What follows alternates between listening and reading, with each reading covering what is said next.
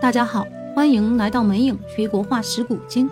今天要说到的文人呢，我作为一个成都人是感到非常骄傲的。从古至今，成都都是孕育艺术的肥沃土地。虽然偏居西南，但一直人才辈出，出现了诗仙李白、东坡居士苏轼、草堂诗圣杜甫、国画大师张大千、一代文豪郭沫若。文坛巨匠巴金等等名人数不胜数。那今天要说到的中国文化史上无与伦比、全能型的文人，就在他们当中，是谁呢？他是北宋文学家、书法家、画家、美食家、政治家、历史治水名人。想必这样一说，你们都猜到了吧？那就是堪称中国文人天花板的苏轼苏东坡。苏轼出生在今天的四川眉山，殷实的家境让他的成长环境要好于当时的大多数人家。年幼的苏轼很开朗，也很健谈，这一时期是苏轼后来养成会聊天、幽默性格的基础，也是让他之后在跌宕起伏的人生里都没有陷入过于孤独的境遇里最重要的一点。苏轼在逆境中的达观是后人最欣赏的一点。那为什么称他为中国文人的天花板呢？这样说吧，苏轼是北宋中期文坛领袖，他诗词、散文、书法、绘画没有一个不擅长的，在诗词、散文、书画等方面都取得很高的成就。诗呢，题材广阔，清新豪健，善用夸张比喻，独具风格，与黄庭坚并称书皇；词呢，开豪放。与辛弃疾同是豪放派代表，并称苏辛。散文呢，著述宏富，豪放自如，与欧阳修并称欧苏，为唐宋八大家之一。苏轼还善书法，与蔡襄、黄庭坚、米芾合称为宋世家，擅长文人画。在前面第一期我们就讲到了，苏轼是第一个倡导文人画概念的人，没有苏轼。就没有后来文化的一切。苏轼的绘画尤其擅长墨竹、怪石、枯木等等。苏轼的作品有《东坡七集》《东坡易传》《东坡乐府》《潇湘竹石图》《枯木怪石图》等。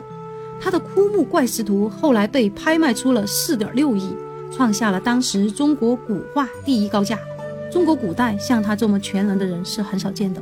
一般都是在某一个领域里面很有成就，比如说李白在诗歌上写得很好，柳永在作词上很厉害。但是像苏东坡这么全能的，可以说是绝无仅有。在苏东坡人生当中，有记载的就有三千四百五十八首诗词，而且绝大部分是精品。我们今天常常引用的很多绝句，都来源于他的诗词，比如“不识庐山真面目”。只缘身在此山中，天涯何处无芳草？春江水暖鸭先知，春宵一刻值千金。欲把西湖比西子，淡妆浓抹总相宜。且将新火试新茶，诗酒趁年华。人生如离旅，我亦是行人。但远山长，云山乱，小山青，等等，太多太多。还有很多的成语也是因为苏东坡而有的，如“大智若愚”“胸有成竹”“明日黄花”“水落石出”“坚忍不拔”“出人头地”“不合时宜”“夜雨对床”等等。但苏东坡有一个更厉害的地方，是令很多文人不能及的，那就是苏东坡还是一个政治家。其实我们历数一下中国历代的文人，他们在文学上可能有很大的成就。但绝大多数人在政治上都没有像苏轼走得这么深远，比如像王维啊、李白啊、陶渊明啊等等，都是如此。二十一岁时，苏轼离开眉山，和父亲苏洵、弟弟苏辙一起进京赶考。很难想象，苏轼第一次名噪文坛，就是因为他在试卷上杜撰的一句话。当时担任主考官的是当时的文坛领袖欧阳修。小士官则是当时称霸诗坛的梅尧臣，两个人看到苏轼的文章大为赞叹。可是饱读诗书的两位诗人，却不知他那句话点出于何处。当苏轼来到欧阳修府上拜谢的时候，欧阳修借故问苏轼。当时年轻的苏轼理直气壮地承认这就是自己编的。欧阳修大喜过望，预言道：“他日苏轼必将凭文章独步天下。”嘉佑二年（幺零五七年），宋神宗时，苏轼进士基地，第一份官职就是派到陕西宝鸡当了凤翔府判官，相当于现在的副市长。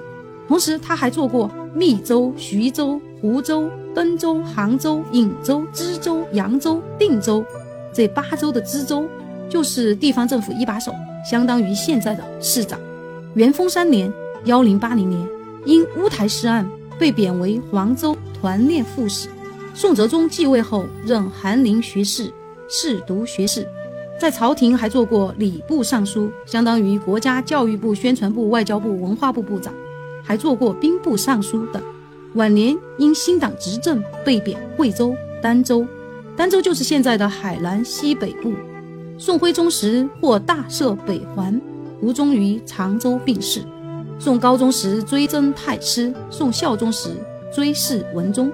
宋朝可是中国文化史的巅峰时代，各种文人才子、贤士、能人辈出，但群星闪耀也没能挡住苏轼的光芒。苏东坡当时的影响力之大，不管是在朝野还是在民间，相当多的名人是拜在他的门下的。你们看，苏门四学士黄庭坚、曹补之、秦观、张磊，都是当时响当当的人物。苏轼为父母守丧之后，就再也没有回到过故乡。离开故乡的人总是会有些伤感，但苏轼不然，他越活越明朗，越活越健谈。宰相中书舍人，谁的玩笑？都敢开，但玩笑从不低俗，都是建立在他博学与达观的性格之上。比如他在朋友陈继常家经常聊天到半夜，有一天朋友的老婆突然出现，一声暴吼还不睡觉，吓得陈继常的拐杖都掉落到了地上。